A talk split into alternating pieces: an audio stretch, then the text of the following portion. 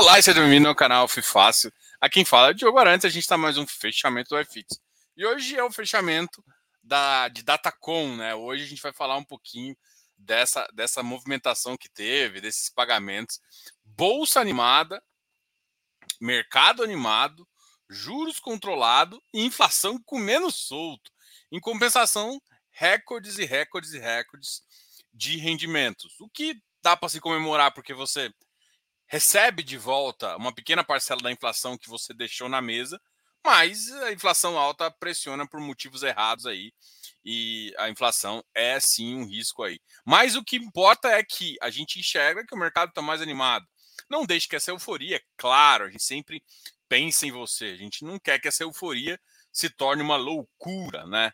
Então, sempre parcimônia, compre sempre com cautela e nunca pensando no dividend yield, tá? A gente está entrando ao vivo aqui para justamente conversar sobre isso, né?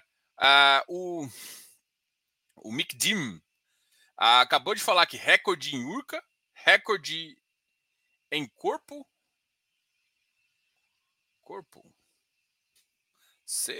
CAPR, será? Recorde em Canip e recorde de atraso de jogo. Essa, esse é Mas hoje, hoje eu falei porque eu atrasei. Pô, tava vendo aquele jogo. É, eu gosto muito de tênis, né? Para quem acompanha no Instagram sabe que eu, eu treino pra caramba. Eu gosto eu, toda. Normalmente hoje era dia de treinar, terça e quinta e sábado uh, e sábado não e sexta eu treino. É... Adoro tênis. Tênis eu acho que é um baita de um esporte e tudo mais. E aí, cara, hoje tá tendo, tendo um jogão do Djokovic com o Nadal. Para quem não sabe, o Djokovic é o primeiro do ranking e o Nadal é o quinto. Né? Então, putz, baita de um jogo. E foi até agora, assim, foi até 20 minutos. Aí depois tem que organizar a live, demora uns 20 minutos para eu conseguir colocar a live realmente ativa e online, tá? Então vamos começar falando desses casos aqui. É, vou dar boa noite para vocês, é claro, para não deixar ser sem educação, né, Diogo? Peraí. CPTI também bateu bastante, né? Boa noite, Gustavo Faria. Boa noite, Marco Túlio. Betag elevou de 0,99 para 1,20, começando a ganhar força no rendimento. É, o Betag é um dos caras que eu acho que vou ter que começar agora que a gente está uma proximidade maior com o BTG. Eu acho que faz sentido chamar os caras para conversar aqui, tá?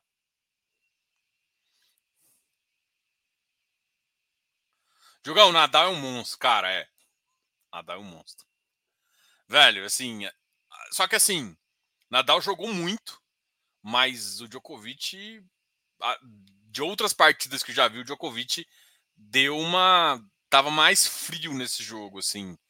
Não, é, não foi assim. Em, acho que uns três, dois momentos, né? Foram os momentos ali no segundo set e no, no, no quarto set no meio, assim, ele estava jogando destruidor, assim, sabe? Aí no final ele perdeu a, a, a força, a consistência dele, e aí Nadal cresceu. E aí quando o Nadal cresce também, haja, haja coração. Bom, vamos começar então falando do, dessa, do que a gente veio falar, né? Vou começar pelos infras, né? Para todo mundo me pede, Diogo, você não fala de infra, tem gente fala que eu falo demais, enfim. Vamos falar de uma novidade, juro 11. Juro 11 pagando 1,75 na cota 11. É, 1,41. 1,4789 na cota 13 e 0,4581 na cota 14. E o juro 11 vai, uh, eu acho que na segunda-feira que vem, deixa eu só confirmar a data aqui. Na segunda-feira? Não. É, na segunda-feira ele, não, na sexta-feira ele passa a negociar as cotas uh, a maioria das cotas. O juro 11, para quem não sabe, né, o juro 11, a gente ainda não divulgou as informa a, a, o INDIE deste deste segundo desse segundo semestre, né? É, mas, mas, mas é, o, o, o, o, o juro 11 vai entrar, tá? O juro 11 e o PPI. Esse aqui são os ativos mais. Agora, continuamos aqui com os infra, né? Uh, PIS 0,35 de praxe, CADIF 1,70, uma boa notícia para quem gosta. O IFRA veio 1,21, também dentro do que ele começa a pagar, principalmente um cara que paga caixa. BRZP 0,27, tá? BDIB 1,19, XPID 0,90, né? Esse daí foram os caras que pagaram. CPTI 2,25, 2,25. Só que a data base não foi hoje do CPTI, tá? O que chamou bastante a nossa atenção, por exemplo, o MOL pagou 0,72, XPCA 0,14.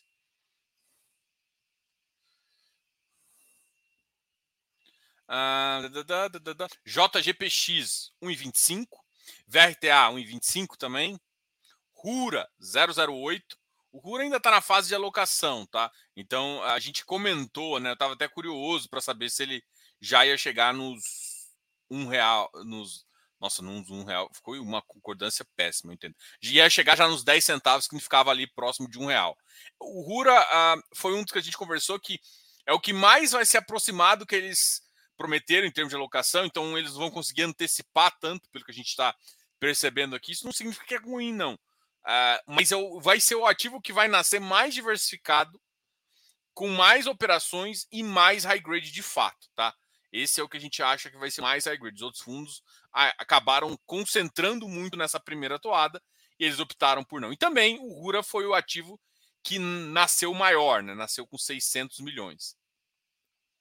JXP2, o JGPX também fez emissão, o 12 pagou 0,80 centavos. CACR pagou 1,41. Quem pagou 1,41 também foi o R11.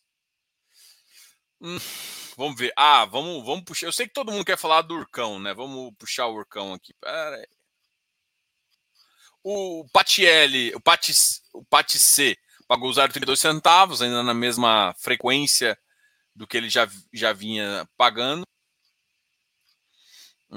KNC, KNCA também, uma bela surpresa, 1,44 já veio mostrando aqui. Ah, olha só, esse aqui me surpreendeu, assim, não que o ativo, o ativo a gente já conhecia, já trouxe a gestão aqui várias vezes, uh, a gente gosta do time lá, o JPPA. O JPPA pagou, tá pagando dois reais. O JPPA foi um dos caras que, que aceleraram essa, essa modificação aí e chamou bastante atenção. Depois a gente vai olhar, claro, a gente está falando primeiro do que a gente está lendo aqui, na verdade, a, a, a, essa questão dos dividendos. E aí vocês podem colocando aí do lado no, nos comentários, até para quem chegar é, já conseguir acompanhar. Mas, de qualquer forma, o que, o que a gente vai enxergar é como o reflexo disso nos preços. Isso os preços, porque assim, fechou as cotas.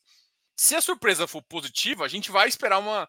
É, é de se esperar que o mercado puxe. Você lembra, tem uma tese aí de uns malucos que fala que aquele puxando double yield, né? E aí eu falo por que, que é maluco. A, a verdade é o seguinte, cara, double yield funciona não da forma como que é ensinada. Porque double yield existe uma tese, dá para você fazer. Desde que você aproveite o mercado ou seja, um, o que, que acontece? Um ativo vai pagar mais esse mês, porque acontece com inflação e tal, e você consegue prever. Basicamente aconteceu isso com muitos ativos, porque impulsionado por 1,68, 1,68, que foi a última inflação. Então a inflação pressionou, e aí os ativos pagaram uma parte alta agora, e uma parte alta uh, no, no, mês passado e uma parte alta agora. Mas a tendência é que já na inflação do mês passado foi 1%, já puxando para baixo é do próximo mês também. Então a tendência é que a inflação caia. Quando a gente tem essa influência, eh, eh, essa inflação caindo e você consegue prever mais ou menos, o mercado, eh, assim, a gente tem um mercado que reage a dividend yield.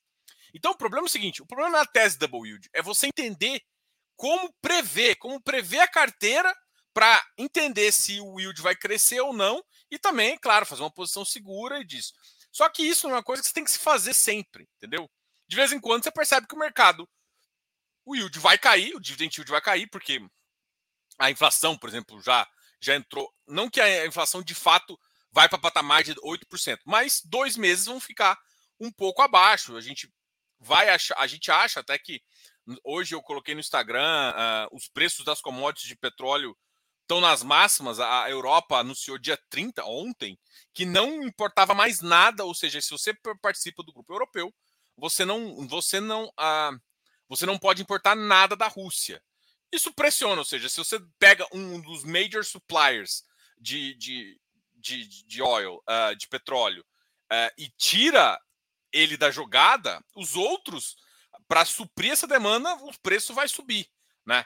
Então, tipo, isso, isso pesa muito no mercado. E a pergunta minha foi, foi, uma, foi uma sacanagemzinha, foi, por exemplo, e aí, vai conseguir segurar? Tá. Então, assim, eu falo mal dessa tese double yield porque ninguém sabe exatamente fazer como deve ser feito. Né? E assim, se fosse tão fácil fazer, todo fundo, todo FOF fazia, né? Então, teve, teve muito gestor que consegue fazer. Em determinados momentos de mercado, fica mais fácil fazer. Quando o mercado está mais otimista, fica muito mais fácil fazer. Então, assim, se você souber ler o mercado, é possível fazer. Mas é um grau de entendimento de carteira, de mercado, que não é, desculpa, mas não é para qualquer um. E não é fácil. Mesmo que não é, não é só, ah, tem que saber muito, você faz. Não é só isso. Você tem um nível de erro que está embutido ali e que você tem que saber fazer para fazer melhor, entendeu? Então, assim, e a gente até consegue enxergar quando o mercado estipulou um preço errado para o ativo. Por exemplo, ativos que a gente sabe que vai ter uma ramp up de, de, de que a gente chama de ramp up é subida, né? Ou seja, tem um ramp up de curva de dividendo, porque está fazendo uma alocação mais, tipo o caso do Rura, por exemplo. E o mercado começa a penalizar ele mais do que deveria, e com certeza vai existir um momento onde ele entra no, no estado estacionário, né, steady state lá, e começa a pagar o que, o que a carteira dele veio fazer. Quando ele faz isso, o mercado precifica errado para baixo, depois vai e precifica errado para cima. É isso que a gente enxerga de oportunidade, tá? Então é assim que a gente vê. O, o, o Physios Papers também adora fazer isso, né? É, e aqui ele, tá, ele, ele até falou de um aqui, que é o BTAG. Tá? O BTAG também estava nessa daí, um ativo novo do BTG, de agro também. Tá? A gente viu agora um, Teve um que saiu agora também, o da Leste, Las. Eu tô, quase que eu falei Lask, mas não é Lask, é Lar. Bom, esqueci o nome dele. Se alguém souber, coloca aqui. Que é um cara que vai pagar bastante também, um daço de agro. Né? Então, é, é uma coisa bem interessante aqui. Vou continuar falando ativos, tá? Só para falar. Então, assim, eu, eu, sou um pouco contra double yield, porque não que não funcione, é que você tem que dedicar demais para você conseguir fazer uma tese dessa muito bem sucedida. E eu acho que não é uma tese para iniciante, de forma alguma. Então fique na sua tese, compre o que você conhece, da forma que você conhece, e estude muito fundo, né? Porque mesmo numa tese double yield, uma tese que você, que você gosta de fazer giro, você tem que entender o que você está comprando para você entender o nível de risco. Eu não, não digo não corra risco, eu digo corra risco que você entenda. Entendeu? Eu sou um cara muito. A filosofia não é não, não faça isso, não se queime. Não, se você se você está com uma proteção de queimadura, você sabe a temperatura que você pode chegar. E a temperatura não é igual para todo mundo. Mais ou menos isso, sabe? Às vezes está com uma proteção maior e tal, você tem um colchão, você está entrando com menos volume, não sei o quê. Então, assim, cada um sabe onde pisa. Então não é não, não fique com medo das coisas. Não, faça com certeza. E se você não está entendendo negócio, se você não sabe essa questão de risco-retorno, por favor, não faça. Porque senão vai vir muita gente assim. Eu agradeço como consultor, mas como investidor, eu, eu, me preocupo com vocês, entendeu? É, por que, que eu, eu, zoei esse negócio de agradeço como consultor? Porque também vi umas carteiras que, tipo assim, gente, em vez de potencializar, você tem que tirar as, as lambanças, né? Nada, nada que todo mundo faz lambança. Eu confesso que no começo a gente faz também. Existe uma maturidade que, que o tempo dá pra gente, tá? Esse tempo atrás me perguntaram quanto que tempo de, de eu, eu, tenho de mercado. Uh, de FI, eu tenho oito anos. Tá? E assim, eu, eu só tive a, e tenho uns quatro anos exatamente que eu faço o que eu faço hoje, que é giro, que eu tive a confiança de entender mercado, de conseguir fazer, tá? É, desde 2018, 2019, eu percebi algumas coisas e era e é assim, era um tabu quando eu comecei a fazer. Então, assim, eu não via ninguém falar e parecia, por exemplo, eu via, um, eu via muito dinheiro na mesa Falei, cara, deixa eu começar a pegar isso. E eu comecei a pegar caladinho, e muita gente falando, não, fundo imobiliário é só para hold. Pra... Cara, o fundo imobiliário é igual qualquer ativo financeiro. Se tiver dinheiro na mesa e você conseguir arbitrar ou pegar alguma coisa, você pega. Para que deixar o dinheiro na mesa? Sabe? É isso. Agora, é claro que tem. Isso é uma tese que quem está olhando para o mercado. Diogo, mas eu não estou olhando, eu olho uma vez por mês. Então, cara, a sua tese é outra, a sua estratégia é outra de entrada várias coisas. Então também você tem que adaptar um pouquinho. Cara, depois de falar demais, vamos voltar aqui. Deixa eu até ver o que vocês estão falando uh, no começo. Ah, gostei do RBHY, RBHG, RSI também. JPPA 6% da minha carteira, ansioso para ver o GCRI. Ah, BDIB ativo. Pessoal, não esquece de dar um like aqui.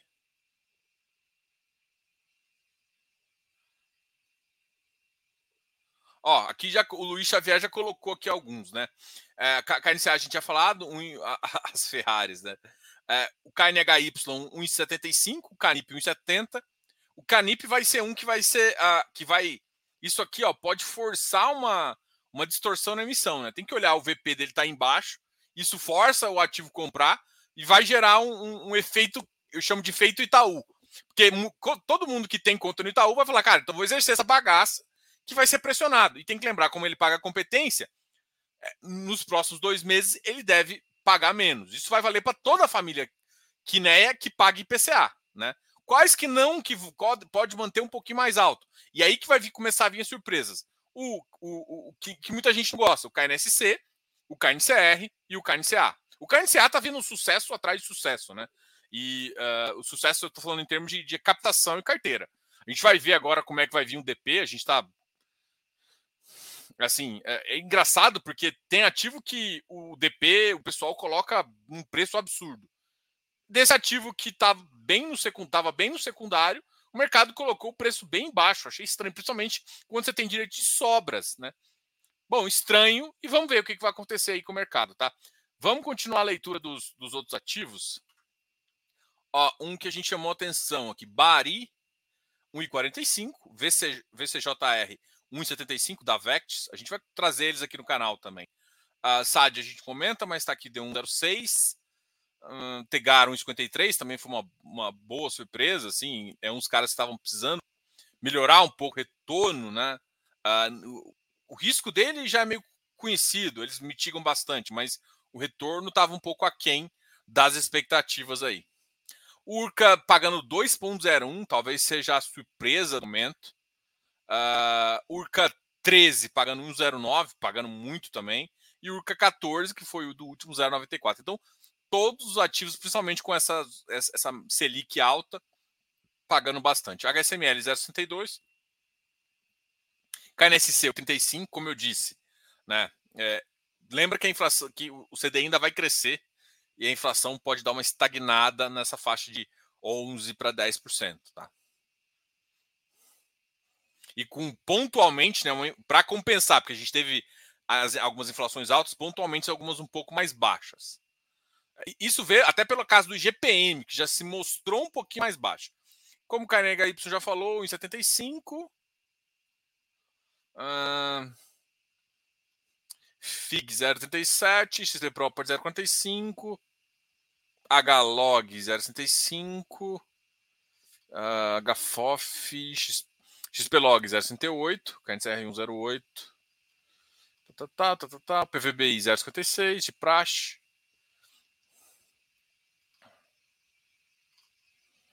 PVBI 074, ARRI 1,41, como a gente falou. Ah, teve um outro também, foi 1,45, né? Que foi o, o Becri. Becri 1,45 também, aquele, aquele cara que, que tem uma casa uh, bem redondinha, né? E nada, nem aquela questão lá do, do, de uma antecipação lá abalou o fundo de fato. Né? O fundo continuou, chegou um pouco a cair para uns, uns 7 e depois ele continuou numa toada aí. O HGP pagando 1,35, também dentro ali do, do que se espera desse mercado. Ah, vamos ver se tem mais. MFI 1,10. Kivo 1,55. Ah, ah. Pra, isso aqui é uma coisa que eu queria comentar. Para quem não conhece, para quem entrou no VIF, né? A gente comentou bastante sobre o VIF. O VIF foi um fundo que, uh, que ele teve umas opções pela 20 de virar fundo multimercado ou de virar é, um outro FII que chama VIF. Era, era o nome. O nome, nome que eles deram foi VIF 2, né? O VIF linha, sei lá como é que você queira chamar. Tá. E, de, e também continuar no VIF. O VIF continua existindo, com uma liquidez um pouco menor, uh, e com ativo bem menor do que ele era anteriormente. É, eu eu optei por entrar no VIF né, na época, eu saí de alguns FOFs, eu, eu, eu, vi isso como uma estratégia de saída de FOF. Eu comentei isso lá no Close Friends, agora eu posso falar, porque já não tem como fazer isso, né? É, eu comentei com a galera, vi algumas oportunidades, vi que o preço não tava, tava com ganho ainda de 20%. Eu saí de todas as minhas posições de FOF uh, e entrei no VIF. E do VIF eu fiz uma coisa para enxergar, porque o fundo multimercado só podia entrar quem é profissional. E aí eu, o que, que eu fiz? Eu peguei parte do meu recurso e coloquei no, no VIF multimercado, no, no, fundo multimercado da 20, e peguei outra parte do VIF e virei esse VIF 2. Para quem, uh, quem tem essa cota do VIF 2, ele não chama VIF 2, ele chama Veliqui. Veliqui 11.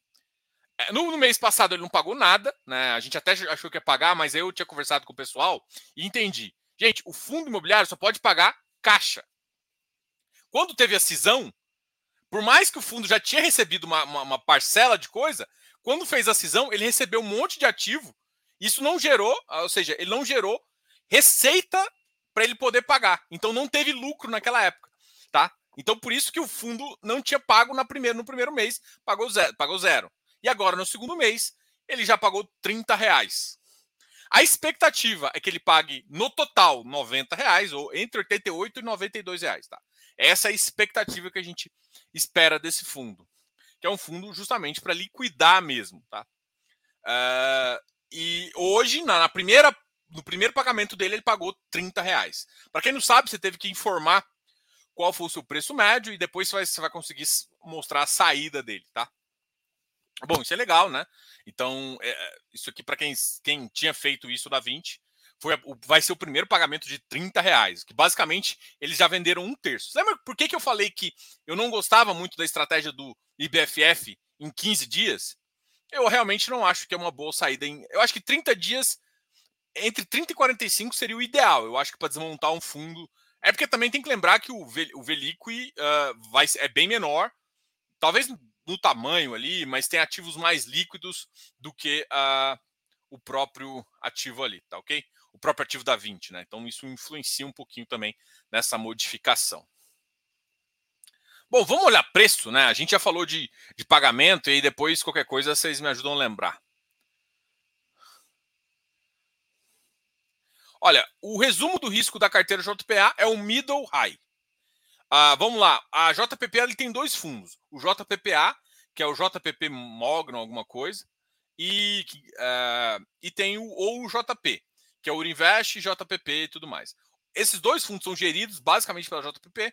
O Urinvest agora, eu acho que ou o JP está com cogestão, ou o JP é como se fosse um mid-low, né? mais para o high grade. O JPPA é um mid-high, né? Ele já está numa carteira, ele está um pouquinho, ele paga uma taxa uh, na faixa ali de 8,5%, 8%. Né? Uma, uma taxa um pouquinho mais alta, muito próximo de um high yield, mas não é um high yield de fato, tá? Ele tem uma carteira é, mais assim. Igor, tudo bem? Cleiton Coimbra. Esquece, Rosalvo. thumb em homenagem aos presentes. Exato, o pessoal entende essa. falei, cara, o que, que eu vou colocar de thumb? Assim, eu, eu tenho algumas fotos que eu tiro desde. O... Assim, a gente tira algumas fotos e tal para fazer umas carinhas e tal. E aí eu falei, qual cara que eu coloco, né? Para não colocar as mesmas. Falei, cara, eu vou colocar do Natal, porque o presente esse mês foi bem alto, né?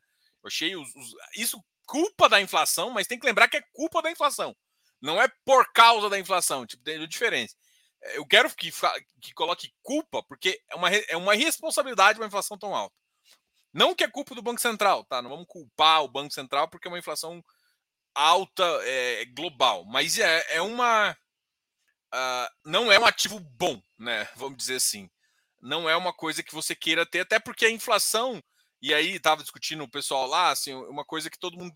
Muita gente, nessa época, assim, quando a inflação começa a ficar alta, Veio um monte de gente com essa, essas teorias. Ah, a inflação não mede tudo.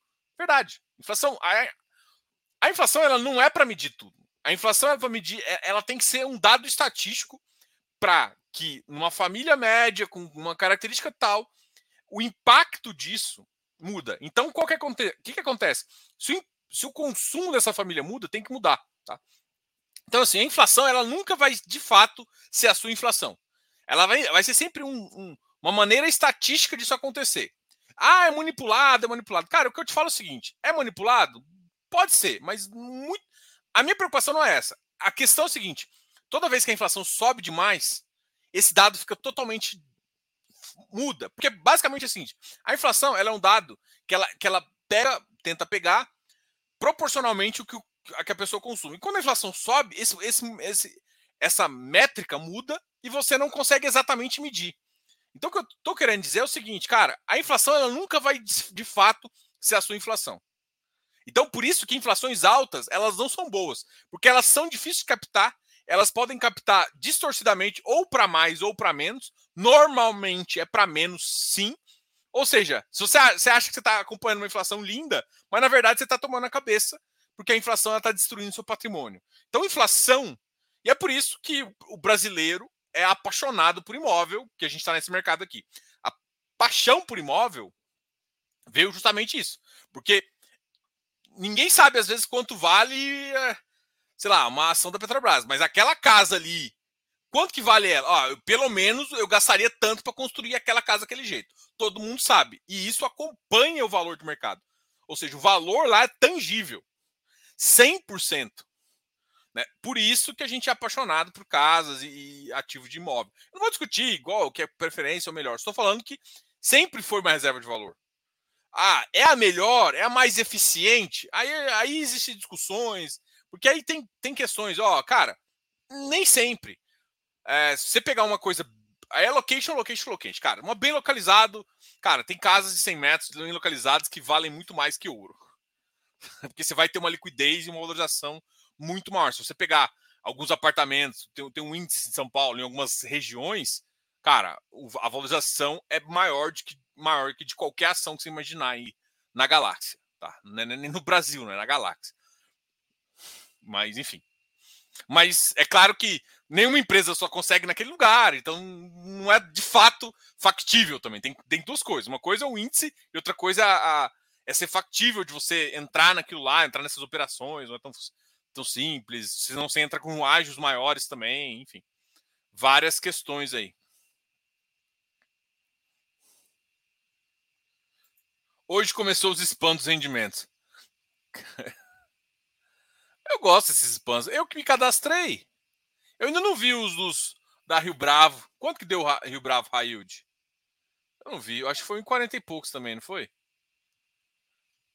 Tal, tal, tal. Boa noite. Hoje está todo mundo feliz, exatamente. Hoje está todo mundo feliz.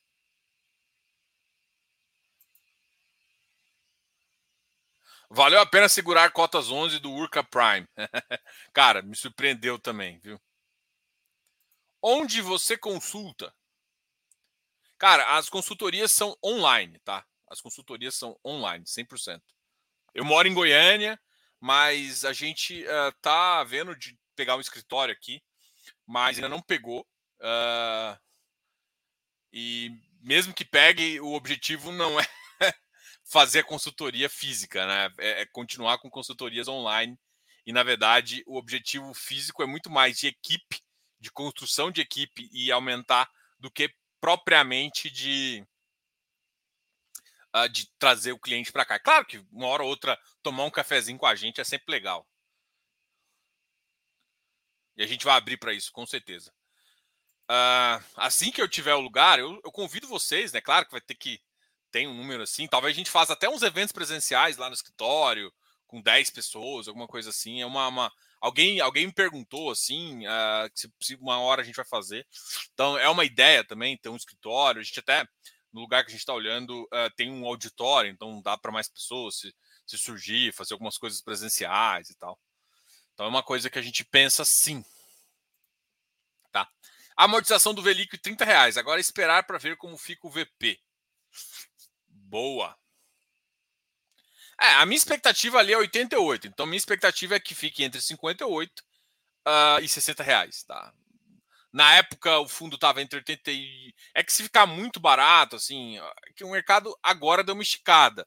Então ele vendeu um pouco no mercado, talvez um pouquinho ruim, se ele vender um pouco agora, o mercado tá um pouco melhor, tá? Mas eu, eu imagino pegar para trás aí uns 90 e é, uns 90 reais, 92 reais, tá? Essa, essa é a minha expectativa. Até porque se o fundo liquidar em mais dois meses, né? Vamos supor que ele pegou 30 reais, foi mais 30, 30 e poucos, né? Tem que lembrar que no último, na última amortização, que é a amortização final, né? Provavelmente o que deve acontecer? Ele deve fazer três amortizações e deixar tipo uns dois reais de final ali para ele fechar o fundo e liquidar e o final colocar na sua conta, tá? Para quem nunca participou de uma liquidação, normalmente funciona assim. Então ele paga tudo para você no começo, deixa uns dois reais de VP, que para você é pouco, mas por fundo vai fazer, sabe que mais ou menos fecha a conta em 1,50 e aí termina de pagar tudo, fecha fecha a bodega, né? fecha o pacote e te paga o restante, que deve sobrar uns 50 centavos ainda, tá? Então deve, deve pagar mais duas, uma de 30, uma de 30, 30 e poucos, e sobrar uns dois reais ali para fechar, fechar o boteco. Ah, aqui eu não comento nada do Santander, né? Desde que o Santander eh, fez aquela questão com o RBCA, eu achei que o Santander não, não precisava fazer isso, né? O Santander é um banco muito grande, não precisava fazer isso, né? Então, eh, foi, foi uma revolta em relação ao, ao, ao banco e que eu manifesto na asset. Eu acho que assim, o banco não precisa. É assim, imagina, quando você, quando você põe à prova um contrato atípico, você põe à prova toda a indústria fundo imobiliário. Imagina assim, a base de vários fundos, de vários fundos, é, bons, inclusive, tipo a GLG, é, tem fundo contrato atípico, todos têm, no mínimo, alguns contratos atípicos. Então, uh, quando você põe à prova, e, e, foi isso que o RBV, foi isso que a Santander fez, quando você põe à prova o contrato, você questiona a legalidade dele, você não está questionando só a legalidade do seu contrato, você está pondo em risco toda a indústria. Porque se algum juiz der ganho de causa, e eu acho muito difícil, tá? Hoje em dia, do jeito que do jeito que já foi aprovado, tem o caso do IEC recentemente, e várias outras coisas. É, se isso for, se eles conseguem, então assim, alguém que está na indústria, e o Santander tem, tem fundo, que joga contra a própria indústria que você está querendo investir, então você não merece estar nessa indústria. Então, não, assim, não merece que eu fale de um fundo dele. Ah, mas já deu porto. Foda-se. Não quero nem saber, não, não olho, não falo. Fica ali. Então, tô, até, até o pessoal do Close Friends sabe disso. Cara, não adianta me perguntar do fundo do Santander. E eu também, sabe? Dadas as circunstâncias, eu não preciso falar do Santander, né? Então, enfim, não falo. Vigir ainda perto dos 98, uh, ah, abaixo da emissão de 99 e, e 22. É, mas eu acho que quando vir uma, uma, uma boladinha uh, na, no, no, rendimento dele, pode puxar ele um pouquinho para cima, né? Pelo menos essa é a minha expectativa. Diogão, pelo fato relevante, voltei a montar posição.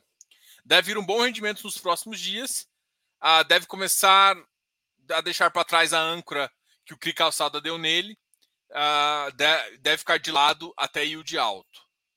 Cara, isso é verdade. Assim, para quem não sabe, o CRI Calçada, né, ah, ele, ele um, o, o, devedor dele, né, o devedor que tomou o empréstimo, é, pediu recuperação judicial, colocou a dívida do CRI como quirográfica, ou seja, é, ou seja, ela entra na recuperação judicial e, e, depois que saiu agora o processo de recuperação judicial, o processo de recuperação foi é, decidiu que o, que o ativo, que a alienação fiduciária, né, por, até por ter alienação fiduciária, decidiu que o CRI e que o, que o devedor, que essa dívida era extraconcursal. Ou seja, ela não entra na recuperação judicial. Isso significa que o cara tem que pagar ela inteira. E se não pagar, pode executar e pode puxar a alienação fiduciária dele. Então, isso é bem positivo para o fundo, que já foi decidido, que essa, essa, essa decisão é muito importante. Eu ainda não, assim, agora, se o cara não pagar, vai ter que exigir, ainda tem essa, essa, essa questão, né? Então, assim, existe um motivo principal e positivo. Agora, é, é uma questão ali de recuperação judicial. Agora, o importante é que ninguém tasca é do fundo e ninguém tasca. Então não adianta chegar e falar assim, olha, esse esse esse hotel vai entrar no bolo. Não, não vai. Esse hotel é do fundo e não, não tem que não tem cão que cheire e o cara vai ter que obrigado a pagar, senão ele pode ser executado e enfim. Então assim, são uma coisas mais interessantes. Boa noite. Pode falar sobre o Kiri, que não tem movimentação faz um tempo? Cara, eu assim, eu acompanhava bastante o Kiri a, a Quatá, mas eu acho que a Quatá deu uma sentada no, no caixa, assim, tentando mais fazer missão e tal. Uh, eu ainda não entendi muito bem que, o que, que eles estão pretendendo fazer, entendeu? Eu queria ele, assim, hoje é um fundo que não, não virou de papel, como uh, era o objetivo dele. Ficou um FOF ainda no meio do caminho, assim. Tinha uma estratégia interessante, uh, mas era muito pequeno, um fundo muito pequeno, muito pequeno mesmo, que tinha que trazer um volume grande ainda de mercado. E era isso que, que era esperado desse ativo dele, entendeu? Mas não, não, não aconteceu. E eu acredito que agora não vai acontecer também.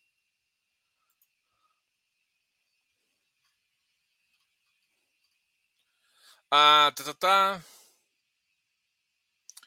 Pelog, é, melhor dividendo, eu não vi o dele, tá? Eu não, não nem olhei os.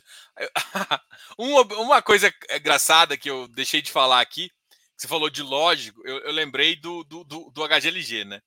Para quem não sabe, o HGLG pagou mais na cota 13 do que na cota 11. Isso é o efeito do CDI. Vocês querem entender o efeito CDI versus isso? Cara, não adianta, não existe cap de 12%, de 12% de 75%. É logístico. Não existe. Então, assim, é, isso faz com que essa distorção bem bizarra aí, mas assim, a qualidade do, do, do HGLG não está simplesmente nisso, está na, na capacidade de, de retorno sobre o capital que a gestão consegue gerar para o fundo, tá? Boa noite, fazendo IR. Vou verificar durante o mês para fechar a parte da bolsa sem erro, como fiz ano passado. É, é o que acontece muita gente, né? Quem não, quem enrolou, enrolou, enrolou, vai descobrir agora que tem um monte de coisa, o que, que vai fazer? Faz uma qualquer, faz o básico, depois edifica. Ah, tem um AP em Cerqueira, César, São Paulo. Ah, paguei 124, 2005, hoje vale 850 mil. É isso, cara. Assim, não, não, não dá para. Só que assim, é... todo ativo tem essa liquidez? Não. Então, assim, todo re... bairro rendeu dessa forma? Não. Tem bairro que rendeu mais. Agora, o que você vai procurar? Qual é a liquidez? Qual é a metragem? Então, assim, quem estuda mercado, mercado real, Cara, fa falar que, por exemplo, cara, eu conheço muito corretor que ganha muito dinheiro em, em saber a liquidez do. Cara, olha só, a grande questão é a seguinte: imóvel só é. Você só perde dinheiro se ele não for líquido. Porque aí você precisa vender, assim, cara, se você tem um portfólio, qualquer ativo, né? Qual que é o problema do fundo imobiliário? Às vezes o problema do fundo imobiliário é porque ele é líquido demais, tá? Por exemplo, um ativo de tijolo, quando o ativo de tijolo é líquido demais, a pessoa não pensa muito em vender, ela só vende. E ela compara, ela não compara com um par, ela compara com um dividend yield que não dá para comparar. Não dá para você comparar, por exemplo, um logístico com um. Não, não é, é, incomparável. Porque tem uma outra questão, tem uma questão de custo de reposição, um monte de coisa que, quando você vai olhar um imóvel, tipo, assim, o vendedor sabe que, por exemplo, cara, não adianta chegar a uma casa daqui a cinco anos, é uma casa que você pagou 200 mil, você não vai pagar 200 mil de novo. A não ser que o cara precise muito dinheiro, tá quebrado, fudido. Mas eu duvido, porque vai. O que, vai acontecer é uma oferta muito grande. Claro que você pode perder dinheiro, mas o custo é mais fácil entender o custo. O problema do FI é que esse custo de reposição ele é mais. Ele é menos transparente para o investidor, que não sabe fazer essa conta, e que, na verdade, ele, como ele não sabe quanto vale, e a referência dele é um VP, que nem sempre é a realidade, ele tenta comprar e vender por um VP que não faz muito sentido, porque o VP, às vezes, em muitos casos, a maioria da avaliação, quando o fluxo está ativo, é por fluxo, não por custo. E muita gente não olha as, as, as avaliações, porque às vezes as avaliações têm esses dois patamares. Então dá para você entender qual que é o valor do custo dele, né? Não todos, mas é óbvio que eu estou falando isso para quem, quem olha o mercado, sabe o que, tá, que eu estou falando, tá? Então existe essa, essa questão aí. Então, assim, por isso que eu não sou muito, tipo, ah, só tijolo, só papel. Primeiro que assim, só faz sentido ter papel se tem tijolo bom. Como assim, Diogo? Cara, o que, que é o papel? Papel é uma dívida imobiliária. Quem que é o empresário imbecil? Desculpa, porque tem que ser imbecil. Quem que é o empresário imbecil que vai tomar dinheiro mais caro do que ele vai ganhar no equity? ou que ele vai ganhar no empreendimento? A resposta é: não existe empresário imbecil. Não tem ninguém que isso. É claro que sim, a questão é do o empresário sabe que está correndo risco, mas no geral ele pode ganhar e normalmente ele ganha mais do que uh, a dívida. Então, o que, que eu estou querendo dizer com isso? A dívida, o, que, o equity precisa da dívida e a dívida precisa do equity. O papel precisa do, do, do tijolo e o tijolo precisa do papel. Por que, que eu vou brigar se é tijolo papel? Qual que é melhor? Qual que rende mais? Qual que é a tese que funciona mais? Não, cara. Qual que é o seu conforto? O que, que você conhece mais? E aí sim, a vida vai para frente, tá? Mas, ó, assim, ó, se você perguntar na minha carteira, eu sou papeleiro. Sou papeleiro. Papel, ele é mais fácil de precificar porque ele é uma renda fixa por baixo. Então, se você entender a, a lógica de renda fixa, entender a qualidade do crédito, acabou. O problema é defender a qualidade do crédito. É isso que muita gente não olha. Olha como se fosse uma carteira infinita e só compra abaixo do VP e só vende acima do VP. Então tem qualidade de gestão, tem outras qualidades que ninguém consegue enxergar. Tijolo, existem outras diferenças na avaliação. Custo uh, de, de, construção, avaliação, fluxo, tipo de contrato. Cara, é, é muito mais. Ciclo imobiliário. Bom, cara, já fez 40 minutos. Daqui a 10 minutos tem jogo do Goiás e eu vou assistir, tá?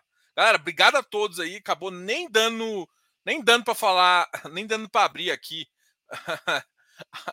o, o, o, preço dos ativos, mas a gente conversa isso na, na sexta-feira. Amanhã a gente vai ter a live com o Capitânio. Eu falei que ia ser hoje, mas o, o Caio me pediu para alterar. Eu com certeza, cara, Caio, manda, você que manda aqui, eu alterei.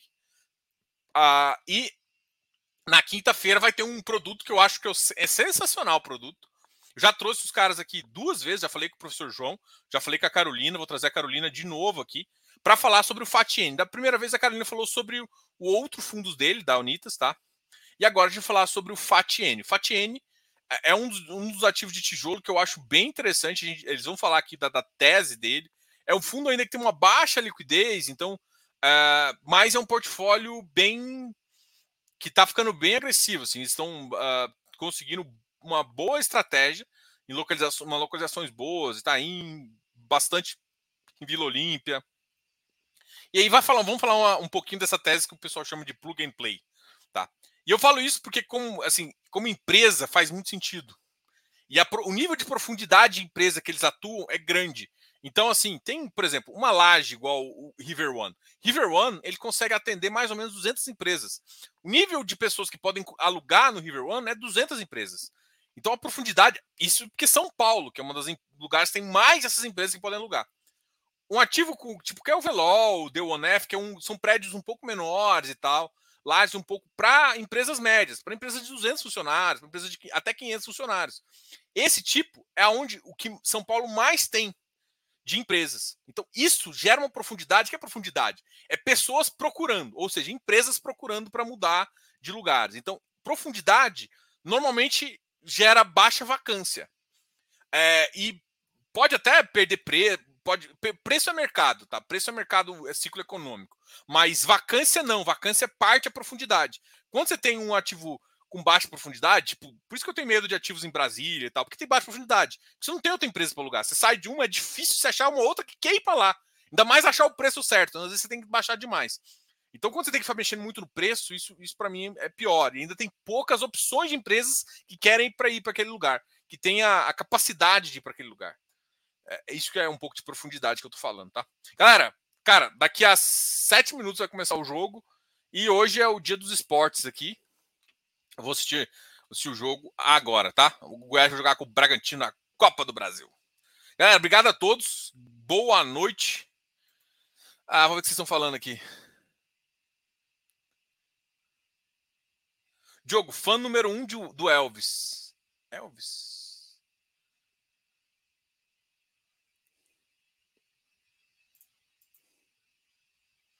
Deixa eu ver esse comentário aqui do, do, do Nessa onda de liquidação, os FIs que ficaram acruando vão começar a soltar renda acruada. Exato.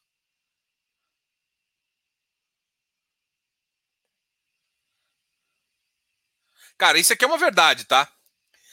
Aí, aí você vai me perguntar, Diogo, como que um fundo que paga caixa pode fazer isso?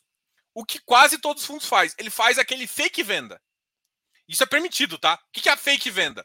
Ele pega o fundo dele que está cruado, pega o crisão dele que está coado, vende para um coleguinha. Normalmente ele não vende nem para. Ele vende para uma mesa, que é uma, normalmente é uma corretora, tá? Para quem não sabe. Vende para corretora e compra no outro dia. O cara ganha o DI do dia, que é simplesmente o DI da, da, da, da taxa do papel, que isso é feito na curva. E quando você, quando você vende ele, você. Ou seja, você tinha um ativo que comprou por tanto, e ele está na curva por tanto. Isso, ou seja, toda a inflação ela entra no caixa. Depois recompra o papel de novo. Só que o que aconteceu quando você fez isso? Você gerou caixa. Quando você gerar caixa, você pode distribuir. Qual que é o problema disso? Você perde um dia de DI. Um dia de DI é um dia da, da, do caixa. Então você, você, o cotista perde um pouco quando faz isso. Mas é uma forma de, de, de liberar as coisas acruadas. E por que, que é vantagem? Porque, por exemplo, teve fundo, e eu vou citar, por exemplo, o JPPA era um fundo que so, ficou muita coisa acruada. Então o VP do cara saiu de, eu acho que 97, 98 para 104. E o preço não acompanhou isso, porque o preço é, é, outras questões. Então você tem um VP muito alto que te impede de impedir às vezes. Então o que eu acho é que muitos fundos vai acontecer isso. E aí começam a acelerar esse pagamento, aí consegue girar a carteira para baixar o VP, às vezes para 96, 98, deixa o VP ali assim e o, e acaba que acelera o pagamento, que puxa mais o preço, e aí você faz a emissão. Então, isso sim deve acontecer. Eu também vejo isso acontecendo em vários fundos, tá? E, inclusive, eu, eu acho que assim. É, é melhor você fazer isso do que você tentar uma emissão num preço de 100 e a cota 98, você ferrar com o cotista atual. Então entrega o valor, porque assim, qual que é a vantagem? Recebe seu valor. E aí, se o mercado continuar pagando mais caro por ele, porque ele tem coisa para distribuir, que, que pague. E aí isso gera a oportunidade de você crescer em bons fundos. E, ou seja, ou seja, não vai. Os fundos vão dar um jeito de não ficar dando bobeira, não ficar marcando com isso, tá? Galera, já estou extremamente atrasado. extremamente atrasado. E eu vou falar aqui. Uh, o Rogério Amadeu falou: Diogão, uh, o que você acha da discussão do bode B com uma taxa mais. Cara, taxa é foda, velho. O fundo é bom, teria que fazer essa missão e está fazendo. Só que assim, eu só, eu só, eu só falo que todo mundo julga assim. Eu, eu, dá para julgar a gestão, dá para julgar o fundo, mas só um detalhe. Ninguém. Ah, tem hora que você tem que pagar o. Assim, hoje em dia, para você emitir bem, você tem que pagar uma taxa de distribuição boa. Tem, não é nem só pagar, mas tem que pagar por distribuidor bom distribuir. Esse é o mal do mercado. Eu não estou falando que eu concordo, que eu gosto disso, não. Estou falando que hoje o mercado é assim. Eu acho que com a entrada, eu acho que a BR, a BR, sempre esqueço. É uns caras novos aí que estão fazendo emissão pra caramba. Parece que estão fazendo um bom trabalho. Então, de repente, chegando novos players que conseguem distribuir com custo mais baixo, é, com certeza uma XP vai baixar o preço. Mas hoje, hoje o dia não, não tem como. Eu, hoje o dia que eu vejo com todo mundo no mercado, o que eu escuto é, cara, você quer botar uma missão 80, 70, 90%? XP. Nem BTG consegue hoje em dia. E olha, e olha que o BTG já, já, já, já tá com uma força bem grande, porque já puxou muito escritório bom e muita gente boa que, que, que trabalha nesse mercado, tá? Galera, obrigado a todos aí, já tô mega atrasado. Não vou perder, vou perder o começo do jogo já. Galera, obrigado a todos. Lembrando que a gente é consultor, então, quiser consultoria, a, a gente ajuda vocês. É, é, enfim, tá pelo aplicativo, mas também dá para comprar por Pix. Temos outras formas também. Qualquer coisa, manda um e-mail que a gente sempre te ajuda a fazer isso. Marca, manda o link, é, é tudo bem tranquilo para fazer. E é claro, e quem, se você quer conhecer o Close Friends, a melhor forma é você fazer a consultoria, que você ganha 30 dias ali para você entender como é que é o grupo. Mas, assim, a, o índice de pessoas que entram e ficam é muito alto. então, eu tenho certeza que você vai gostar e vai gostar bastante. Galera, obrigado a todos. Uh, a gente vai conversar mais essa semana. Amanhã, live da Capitânia. Na quinta-feira, live com o Fatiene, com o pessoal da Onitas, com a Carol. E na sexta-feira a gente volta a conversar com vocês. Grande abraço, beijo. Tchau. Fui. Encerra a transmissão. Agora. Valeu.